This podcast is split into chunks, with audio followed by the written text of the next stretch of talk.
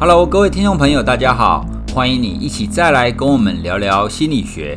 今天这一集呢，是我录制到现在我个人最喜欢的一集。内容呢是要从《鬼灭之刃》哦这一部动漫来聊修复式正义到底是什么。好，那大家也不用担心说你《鬼灭之刃》还没全部看完，你听了会不会爆雷？我们今天谈到的剧情内容呢，都仅限于动画的剧情内容哦，所以还在很前面哦。所以啊，如果你动画的部分都已经看完了，或者是你至少你看超过一半了，你就不用担心会被爆雷哈。那如果你没有看过《鬼灭之刃》的话，也不用担心。好，基本上你直接听，你还是可以理解所谓的修复式正义，它到底在谈什么。那你听完之后，你可能就会很想要再去看《鬼灭之刃》这部动漫。如果你看过的话，我相信你会对这部漫画的剧情，那它背后的含义有更深刻的理解。另外啊，因为今天是五月十五号，是临床心理师节哦，那我们也邀请各位听众朋友可以一起来了解临床心理师是什么。好，如果你还不太清楚，在台湾关于心理治疗或心理咨商，它到底是怎么区分的，那也欢迎你就是点点击我们这一集节目底下有一个连结，是由瓜吉以及郭乃文老师一起说明关于临床心理师他的角色定位以及他们所执行的工作范围到底有哪一些。那你看完之后呢，就会对在台湾的心理治疗会有比较清楚的一个理解。接下来就让我们先进入今天的哇塞聊心室。欢迎来到哇塞聊心室，陪你聊心事。我是心理师娜娜。前几天呢、我跟一位可爱的女孩吃饭，她是两年前的时候发现男朋友劈腿，当时闹得满城风雨之后就分手了，到现在呢都还没有发展出新的恋情。吃饭的那一天呢、就有听到他说：“嗯、大家都叫我要放下，可是我不懂他做了伤害我的事，凭什么要我原谅做错事的人？”那这句话让我印象很深刻，所以今天想要来跟大家聊聊宽恕这个话题。其实大多数的人讲到放下的时候，都会想到原谅。但是呢，原谅其实跟宽恕不太一样。嗯，原谅啊，它指的是对于别人的疏忽或是过失表示谅解，然后不去责备或是惩罚他。焦点通常会放在对方的行为是对的还是错的。所以如果原谅了啊，就会觉得好像等同于我漠视或认同这个人不好的行为。比如说啊，那个女孩的例子，可能就会觉得说，如果我原谅了这个渣男，就表示我认同劈腿这件事，表示我好像允许他可以这样对待我，那这个心结就会一直过不去。可是啊，心理学对于宽恕的定义却不太一样。嗯，它不是要你跟那个你讨厌的人或伤害你的人和解，也不是要你去把错误的事想成是可以接受的。更不是要你去忘记自己受过的伤。那情绪出现，它没有对或错，但是面对情绪，我们要怎么做反应，或是要让这个情绪留多久？诶，就是我们可以选择的。而宽恕呢，就是这么一回事。宽恕比较像是我们接受了过去没有办法被改变，所以我选择停止对对方的仇恨和愤怒，也就是一种你不用原谅某个人他做的事情，但是。你也不需要恨他的那一种状态，所以我们会说，宽恕的焦点是在自己，它是一种个人的选择。不管对方值不值得你宽恕，或是他知不知道你宽恕他了，你都可以选择宽恕，借着宽恕来放过自己，让自己的现在和未来过得更好。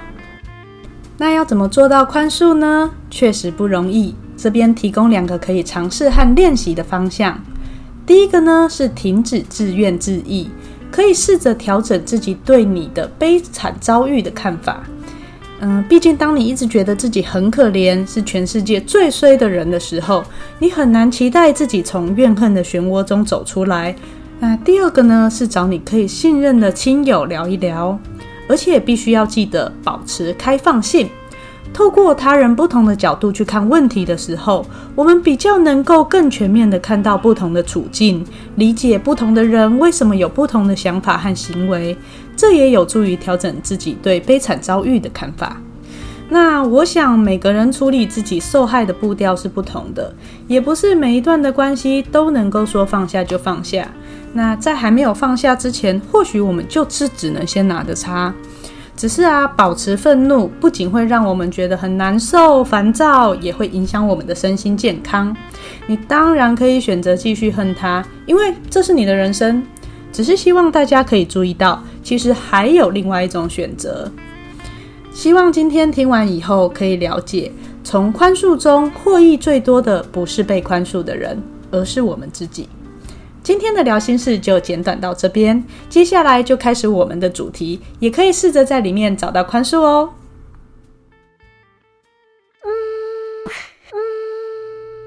大家好，欢迎收听法克心法聊天室，我是主持人蔡宇哲。大家好，我是黄志豪。好，那我们今天要聊的呢，其实是比较轻松一点的哦，因为我们前几集啊聊了，可能大家觉得，哎，那个你的讯息太多啊，资讯密度很高。那我们今天就特别一点，我们今天来聊漫画跟动画。哎，其实很有趣哦，很多学生啊都觉得说，哎，那个大学老师啊，好像都不看漫画、不看动画了。当我开始跟他们聊漫画跟动画的时候，他们就，嗯，你这个老师怪怪的。我真的吗？对啊，可可是我觉得看漫画不是一般正常人每个人都会做的吗？尤其像我们就是。志豪，你应该也是从小看漫画长大的啊！我我我从小就是看，那时候还有老夫子嘛。对啊，还有小叮当，小叮当那时候叫小叮当，现在哆啦 A 梦。长高将会被人家知道我们的年纪。对对对，然后 小时候其实都是看，看到后来看到现在也没停啊。对啊，现在小孩看我们是跟着看嘛，真的。对对对，所以所以其实看漫画是每个人应该都会做的正常的休闲。好，那我们今天呢，我们就挑了一个最近在日本非常有名，在台湾也非常有名的漫画《鬼灭之刃》。哦，那说起《鬼灭之刃》呢，我也是因为看他的动画哦，因为他的动画真的是非常了不起，烧钱烧钱烧钱烧钱。对，那那其实《鬼灭之刃》这个漫画当中啊，它不止谈到一些呼吸的部分，因为之之前我有跟人家分享，他之在讲呼吸，其实有跟正念有有关啊，没错。哎，那那的确你可以有正确的呼吸法，你去的确可以有一些比较集中。好，那除了这个部分呢，我们再来聊另外一个跟司法心理学比较有关系的。是哦，那其实我看这个动画当中啊，我印象非常深刻，就是到后面他在蜘蛛山一战，哎，哦，就打打到那个雷嘛，就是那个魔王。对，那打完之后啊，就是我我看很多乡民的评论都会说啊，为什么作者每一个打每一个鬼都要有一个黑夜？对，黑黑夜就是说在帮这个鬼的过去说，哎，他为什么变成鬼？对，好像都在帮他洗白。对。哦，那为什么明明坏人就坏人呢、啊？为什么要帮他洗白这件事情？但是事实上啊，这个就志豪你的观点来讲，它其实是有很深刻的含义。我我认为其实是。那我自己在看的时候，我要先讲《鬼灭之刃》，其实我一开始是小朋友先，我们家小朋友先看。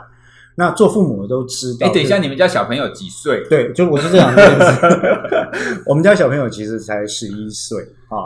那这个《鬼灭之刃》它的内容呢，坦白讲，我认为有些地方是儿童不宜。对啊，因为里面有你看嘛，它是以大正时代做背景，嗯，然后里面有大量的这个所谓的像是人间悲剧的因素啦，例如说一开始呃主角就灭门，对不对？兄妹相依为命，妹妹又变成一半鬼半人哈。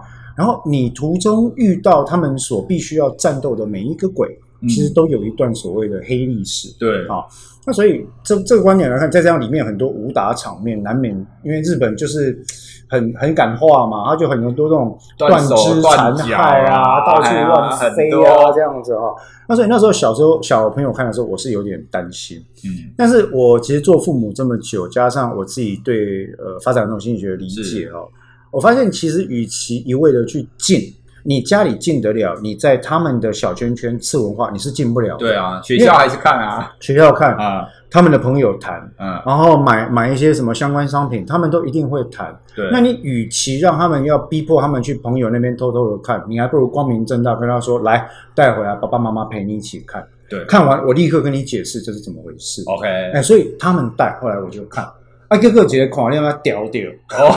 你也你也一下子把他追完了。对，我一看之后，我想说哇，完蛋了，屌屌哈！而且更更难更难堪的是说，跟小孩一起看的时候，嗯，每一集都是我在哭啊，就每一集看一看都是我在流眼泪，然后我就转过来说：“爸，你为什么在哭？你怎么上一集哭，这一集也哭？”我说：“你不要管我，我老了这样子。” 那那但是我要说，今天要讲的这个话题，是因为那时候看完《鬼灭》的整个系列，嗯、我至少目前第一季来看哈，嗯、它是有相当的，我觉得跟司法心理学里面的一个特殊分支，嗯、也就是被害者学哦这件事情里面的一个重要概念。对。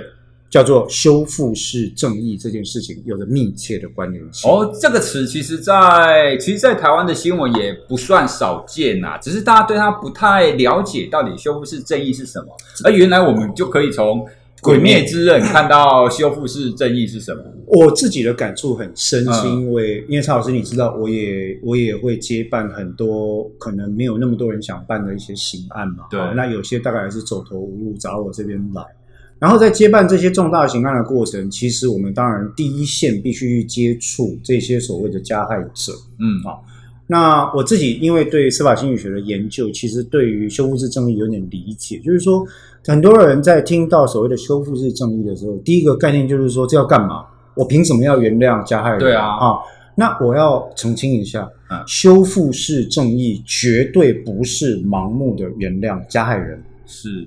也绝对不是不处罚加害人哦，好，绝对不是。他其实也是处罚，一定要希望处罚以外，对，还有什么？因为我来讲一个观点哈，从被害者的理论来看哈，被害者学的理论来看，我们近十年在司法心理学思考，就是说，啊，你被害者被害了，对，好，啊，你国家用刑事程序把加害者判刑了，对，但是被害者得到什么？叶林仙他已经破碎的人生，对，国家帮他拼回来吗？他的人生有办法得到疗愈修复吗？他的家族跟受伤的社群可以得到展望，他的未来怎么办？嗯、而且叶林仙原来并欧贝，对、哦，那这一点到目前为止，坦白讲，我觉得在台湾还是不太有这样的思维，就是说。乡民的讲的嘛，乡民讲也不一定就唔对啊。你讲哦，判死、判当，对吧？哈，然后给他死没关系，我可以理解这个应报正义的思想。对，但是如果大家想一想，加害者判刑了，嗯，死了，但是没有参与疗愈被害者的程序的时候，那被害者得到什么？对，被害者的未来怎么办？被害者身处的那个社群，从家开始到他周边的这些亲戚，到他身边的这些人，面对着犯罪产生的撕裂，他们又该怎么看？所以这个是一个必须要思考的点。而修复式正义就在讲这件事情，所以绝对不是只有单纯的原谅。对，哎，因为我们在修复式司法或者修复式正义里面有个基本观点是，没有人可以强迫被害者原谅加害者，对，被害者也没有原谅的义务。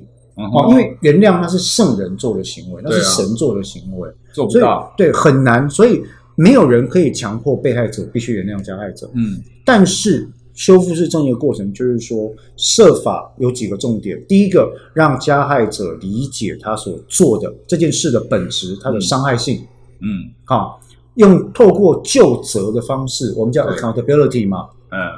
究责的方式就是说，不是别人千夫所指说啊，你你个戏贺啊，你加害你很不对啊。对，这叫外部救责。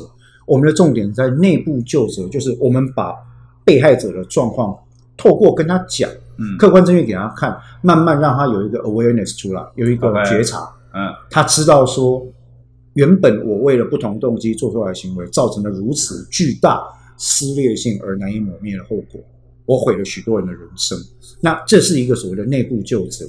透过这个情况，他再来衷心的提出一个道歉。对，当然这个道歉对于被害者来讲未必能够产生巨大的疗愈作用，但这是第一步。第一步，第一步，当被害者有机会知道说啊，你想要被那者，对，你为什么这样做？第二步，你道歉了。第三步，我了解你这样做的脉络之后，我依然可以选择麦希德利挽留。我不要原谅你，嗯、但是我会开始知道说，好，我应该把这件事情放下来，开始我下一阶段的人生。所以听你说起来，修复式正义第一个最重要的，一定要让那个我们我们说那个坏人呐、啊，我们的那个凶手，凶手一定要先知道，而且要打从内心知道我错了，对，我不该这么做，对。好啊，可是你前面讲那么多啊，他到底跟鬼灭之刃有什么关系？对，所以我准备讲啊。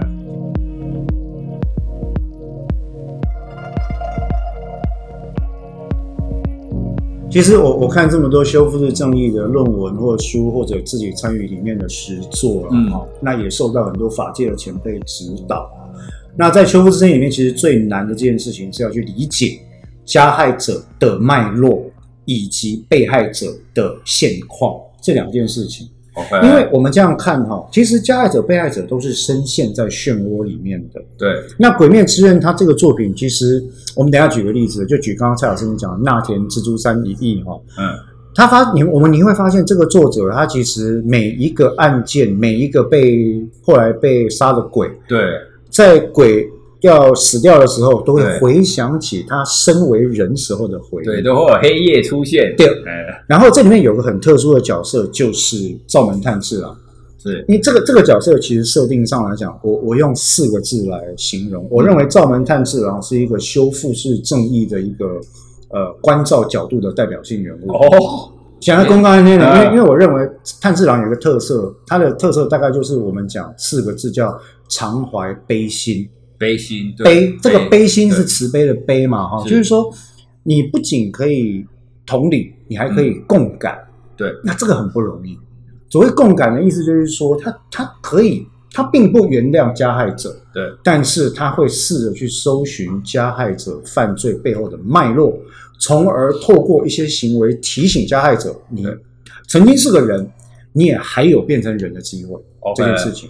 那所以我就讲说，刚刚蔡老师你刚刚一开始提到那田蜘蛛山，对吧？啊，对啊，那个下弦之舞嘛，啊，那个那个小男生叫磊，磊，哎，叫磊哈，啊，一直都我好想唱，从十从十九话、二十话一路哭到二十一话这个样子。那那个时候我们在看的时候，其实磊磊这个角色哈，我就在猜测说。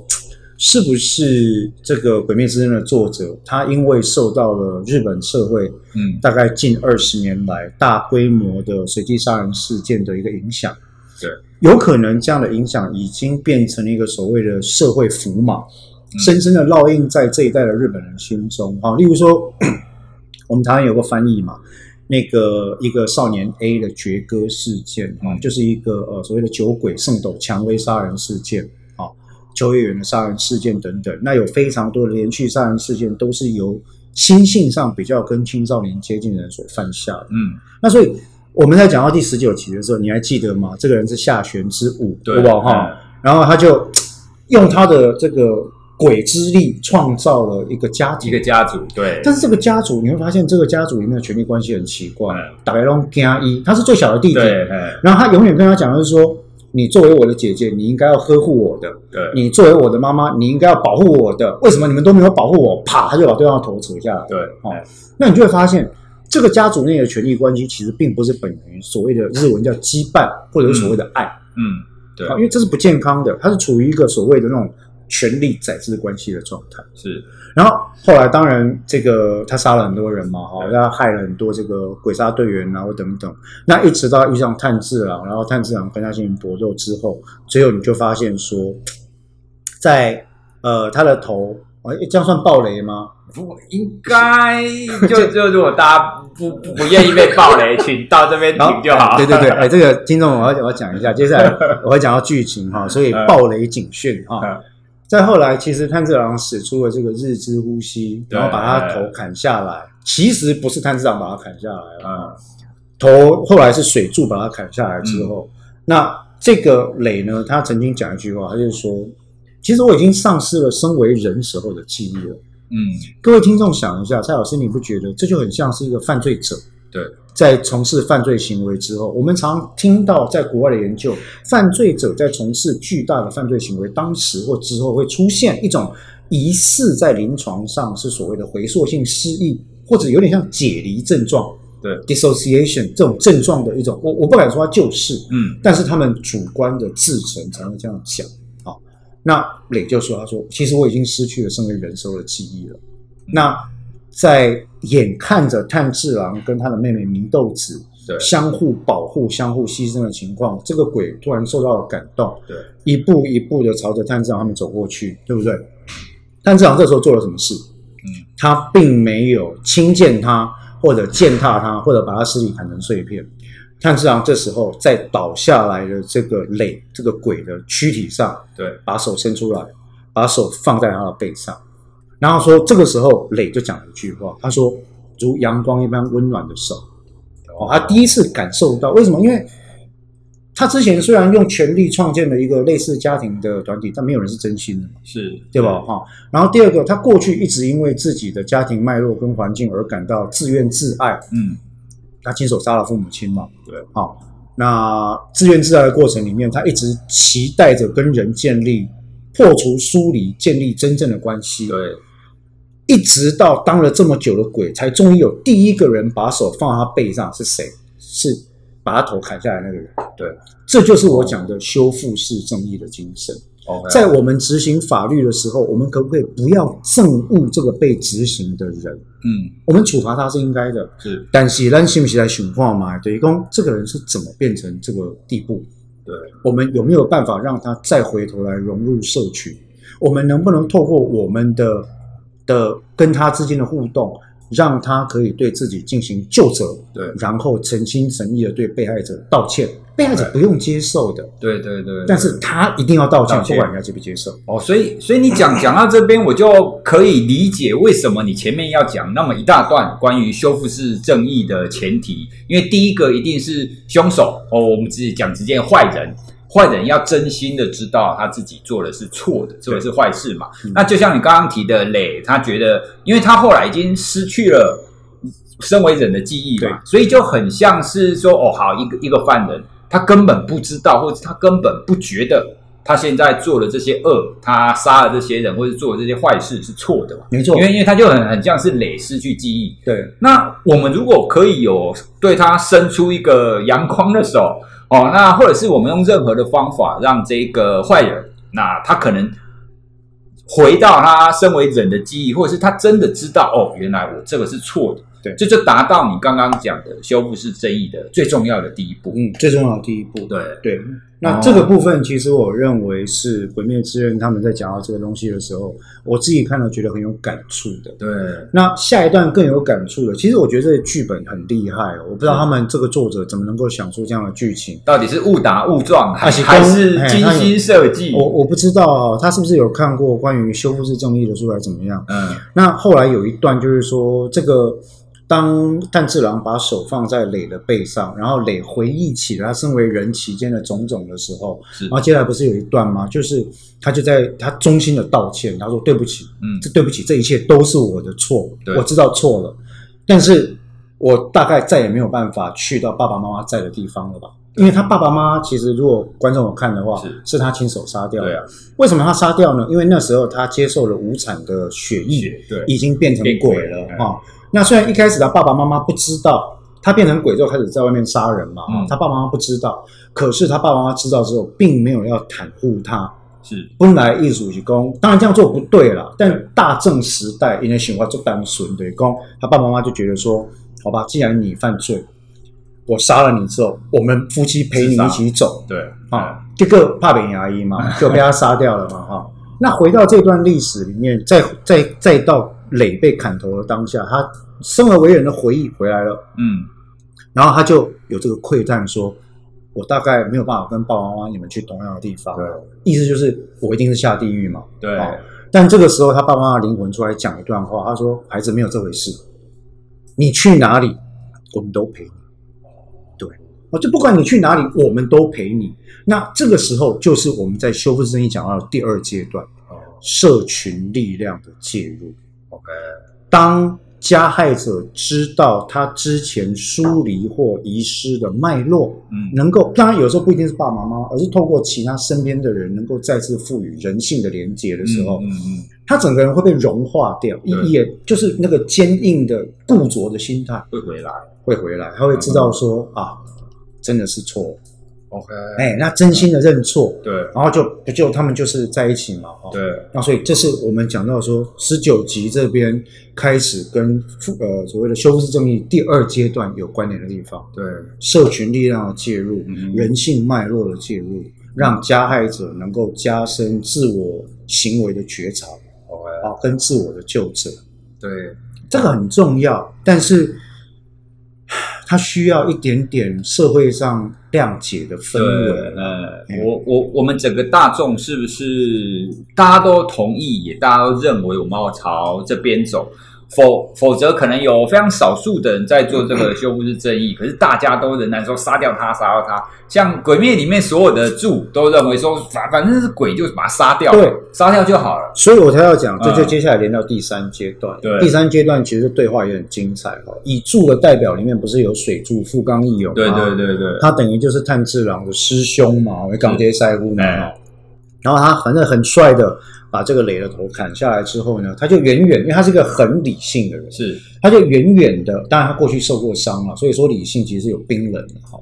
他远远的看着这个磊的身体朝着炭治郎爬过去，嗯、他看到炭治郎把手放在磊的身体上之后，我认为他心里是有动怒的，因为他后来整个人跳过来，应该说走过来，踩在磊的身体上，居高临下对炭治郎讲了一段话，嗯，他说哈。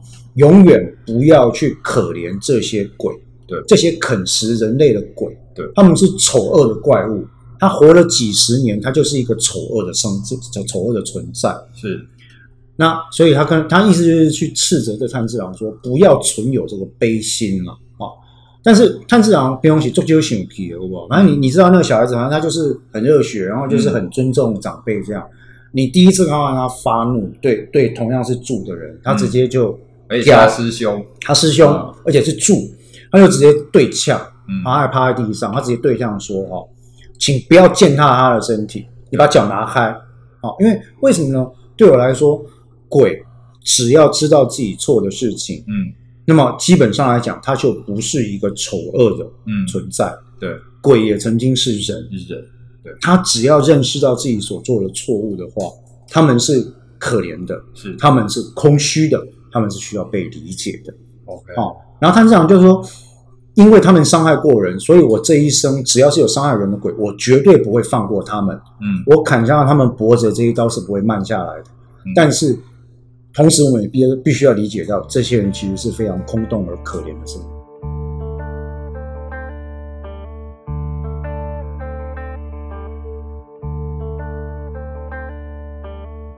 他们也是有他很痛苦跟没有办法解决的部分。对，因为因为他就说这些鬼都曾经是人，他们都曾经跟我一样是人，是对，所以请把你的脚拿开。哎、欸，我我这样听你这样解说，我我也开始觉得这个作者是不是精心设计，你知道吗？因为因为他的设计就是祢豆子，他是鬼嘛。扮鬼，对，扮扮鬼，所以所以其实炭治郎他会有这种想法，一部分是因为他妹妹他自己，他妹妹现在是扮鬼的状态嘛，所以他必须要接受鬼也可能是人，或者是鬼其实也有人性在里面。而且你有没有想过，蔡老师更难得的是，炭治郎自己是犯罪的被害者哦，对，他家被灭门，是，而且是被鬼灭门。是，所以理论上来讲，他应该是一个更加愤怒、更加不讲情面，像富冈义勇一样。对，富冈义勇也是因为其实所有的柱都是都是被鬼灭伤害的嘛，哈。那富冈义勇就进入一个完全冰冷的感情状态。对，然后就是说，反正鬼就是把他通，凡是鬼皆可杀。对啊，都不要跟我讲什么什么人性都没有。对，那所以我我认为他们两个正好这段对话代表了两种不同的看法。嗯，而。这个炭治郎的看法，我认为就是我们刚才讨论到这个所谓的常怀悲心。对，你用一个悲心的眼光来关照犯罪者，其实比较容易让犯罪者本人也了解到他犯了错，是，从而真心的对自己就责。对，那就责是疗愈的第一步。OK，，哎，对，因为对于被害人来讲，你只是跟我道个歉而已，我当然没有受到任何实质的一个影响。嗯。可是对很多被害人来说，其实这个被道歉、被真心的道歉很重要。对，没有错。理解脉络很重要。为什么？因为他过不去。对，他过不去，他没办法理解当时被害的脉络是什么。他不能理解为什么你要做这个事。他不能理解为什么会是我们家。是。那所以我才讲说，其实蔡老师，你不觉得这个跟日本或亚洲或者美国近年发生？嗯跟青少年有关的呃大规模随机杀人案，对，背景很像吗？是。如果严格来看的话，磊就是一个因为严重的疏离而开始了大规模杀人行为的青少年。对，在掌握了权力之后，这个权力有可能是武器，哦，像、嗯、像美国人拿到枪，是不是？或者拿到刀子或毒药？那为了自己的疏离，为了自己对自己脉络的误解，为了特定的动机，他就开始了杀戮的行为。嗯，那杀戮行为过程，当然没有人会理解他，所有人会惧怕他，所以他跟所有人的疏离只会越拉越远。对，因为惧怕是不可能建立联系的。对。那最后只有这个探治郎啊，亲手拿刀子砍下他脖子的这个人，给予他最后的抚慰。有，那所以很多类似的案件在在日本、在美国，其实心理学家们都在研究啊。嗯。呃，修复式正义其实不仅仅是让被害人跟被害的社群可以重拾自我、展望未来的一个法则。它其实也是连接到我们曾经有聊过。使用加害者或犯罪者作为一个人形图书馆或人形资料库的概念，就是说，你想要那边做几块来代替，我们要了解他整个后面的脉络。你你为什么你为什么被抬狼呢？啊，那这个事情，你除了必须要用你的一生。来偿还你所犯下的错误跟损害，你必须不断的道歉，必须不断的实践这个道歉，不管别人愿不愿意之外，嗯，你还必须要把这个脉络传播下去。对，这些为什么呢？那其实有些时候啊，呃，修复式正义或司法心理学容易被误解成就是哦，我们是不是就不要管被害人的想法？其实不是的。嗯，坦白讲，比起现在的司法状况。我认为修复式正义比较有可能让被害人得到疗愈，对，好让社群得到疗愈。其其实你刚刚提到一个，我觉得非常关键，因为你必须要让那个加害者，就是那个坏坏人嘛，让那个坏人真心道歉，而且让这个坏人呢可以一再的承认他自己是因为什么样子的一个脉络而做下这些坏事。对，那在这样子的传播让大家知道以后，其实我们才有机会在。防备就是不要再次发生同样的这个错误，完全正确。对，但如果我们直接把把鬼杀掉，像以以前所有的柱啊，就杀掉、杀掉、杀掉，那完完全不管他过去有没有这个黑夜。对，那这样子鬼仍然会继续出现。对，所以我们要讲说，像我们今天提到这个第十九话到第二十一话的那田蜘蛛山一战，这个下弦之舞一战，坦白讲，如果不是因为炭治郎跟给博，嗯。鬼都头都被砍下来，你手还放他背上是怎样？你天哪，咱今嘛乡民店没了光，啊你给搞你啊？对啊，你奇怪呢？嗯、你这鬼在怜悯你个屁啊！哈！但是炭治郎的个性就是这样，嗯、那他想去看去探寻这个脉络，看了之后才画出一整段啊，原来磊的当年是这样的一个情况。对，那其实夏老师你在看里面，几乎每一个鬼有没有？嗯，在被砍头之后都会出现，对，都有他的他他可能对他可能是因为身体疾病，因为人际疏离，因为缺钱，因为创作不得志，因为对自我认知不够，因为跟他人的情感问题，每个鬼都有他从人沦落为鬼的过程。对，这不就是在讨论青少年犯罪跟非行行为吗？对，没有错。所以，所以其实的确，我们从从动画或者是漫画，这个这个剧情，它不单纯只是想要洗白这个坏人啊，它其实也没有没有必要洗白。其实我们刚好可以从这个来反思我们刚刚讲的，其实没有人愿意天生干坏事，对啊，那也不会有人真的就是天生生下来就是干坏事的。所以我们可以去理解他背后那一些脉络，他到底遭遇了什么。那事实上，我们从很多案例啦，不管是漫画也好，真实事件也好，我们也确实知道，那一些做下一些错事坏事的人，他们很可能就以前大部分就像你刚刚讲的疏离，对，他想要爱，但是没有办法获得，对，或或没办法对，对，所以所以真的是一连串的悲剧，然后再造成其他的悲剧了。所以我们在。研究司法心理学或者是修复式正义的人，其实常常会有一句话啊，嗯、是放在心里面，就是说，没有坏的人，是只有坏的环境跟脉络。OK，对，有些时候一连串你无法控制的处境或者遭遇，嗯，那就让你沦落到一个你完全不能够想象的境地里面。对。啊，但但是要能够理解这件事情，首先我们可能必须要在情绪过去之后，冷静下来看看，嗯，这个人加害者的背后有哪些脉络。那再一次，我要跟听众强调，不是说要去原谅他，对，没有，我们没有这个意思，说你要一定要原谅他。第二个，更不可能强迫被害者去原谅他，嗯，因为我们讲过了，原谅是神才做得到的事情。但是我们要做的是，以人的身份，我们至少可以做到理解，对背后发生了什么事。是，所以啊，各位听众朋友，如果你听完这一集以后呢，其实你真的可以去回顾回顾那个经典的《蜘蛛山一役》。那你看完之后呢，你再回想我们刚刚所聊的这个部分。我觉得你相信你会对这个漫画也好，动画也好，你也会对我们在谈的修复式正义会更有理解，更更能够知道它的内涵是什么。没错，没错。对，没有那么单纯说啊，只是假惺惺要两个人和好，不可能的。对，其实不不是这个样子。不是，不是。那我那我我我会觉得今天我所得到最重要一个讯息，就是对整个社会来讲啊，最重要的修复式正义就是你可以尽量去避免。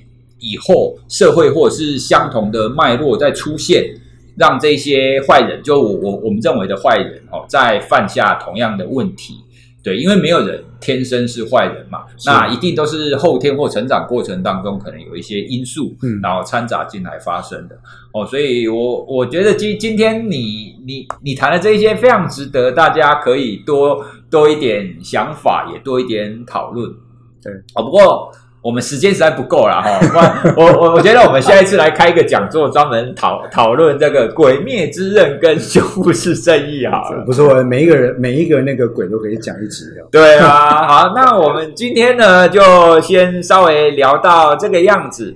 那如果各位你们对 司法心理学有什么想要了解的主题，或者是你有什么想要跟我们回馈的，或者是你想要问什么问题，都欢迎你可以跟我们的联系。好，那我们今天就跟各位聊到这里喽。谢谢各位听众，大家拜拜。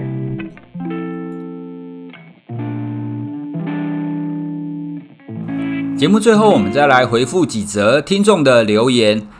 有位听众朋友呢，建议娜娜心理师讲话的语气可以调整一点。好，那这一点呢，其实这位听众朋友他自己也把原因写出来了。他真的是因为刚开始录音，所以还不习惯哈。那大家知道吗？他录五分钟，他要录将近一个小时才会把这五分钟录完哈。所以，请大家再给他一点时间哈，让他慢慢习惯了麦克风讲话的方式，他语气会变得比较自然一点。另外呢，还有一位听众朋友问到说，为什么人一开车就会变得火爆，而且没有同理心？他原因到底是什么？哦，那我看到这个啊，我就很想抢答，你知道吗？为什么？因为我觉得他根本就是在讲我。我个人在都市里面其实是非常不喜欢开车的，因为我觉得开车会让我的心情变得很差，所以可以的话，我会尽可能不开车。好，那我跟大家分享一下，如果我自己来思考一下，为什么我开车会这么容易生气？我自己认为大概有两个原因。第一个原因是因为道路拥挤，哦，特别是上下班通勤的时间。因为很明显嘛，如果今天我是在城市里面塞车的时候开车，跟我在比如说东部，在台东花莲那种不会塞车的路上开车，我的心情会完全不一样啊！我会生气，会没有同理心的地方，都只有在塞车的时候。所以啊，道路塞车，哈，外在环境这一点也的确是造成开车的人会有那一种容易暴怒，然后没有同理心的其中一个因素。那第二个因素呢？就我自己个人而言，我会觉得是控制感被中断了。为什么呢？大家想想看哦，最容易生气的是什么？就是你明明开得好好的，旁边就突然有一台车插进来，然后你就会开始干掉啊，你就很生气啊。这个生气就是来自于刚刚我提到的，你的控制感被打断了。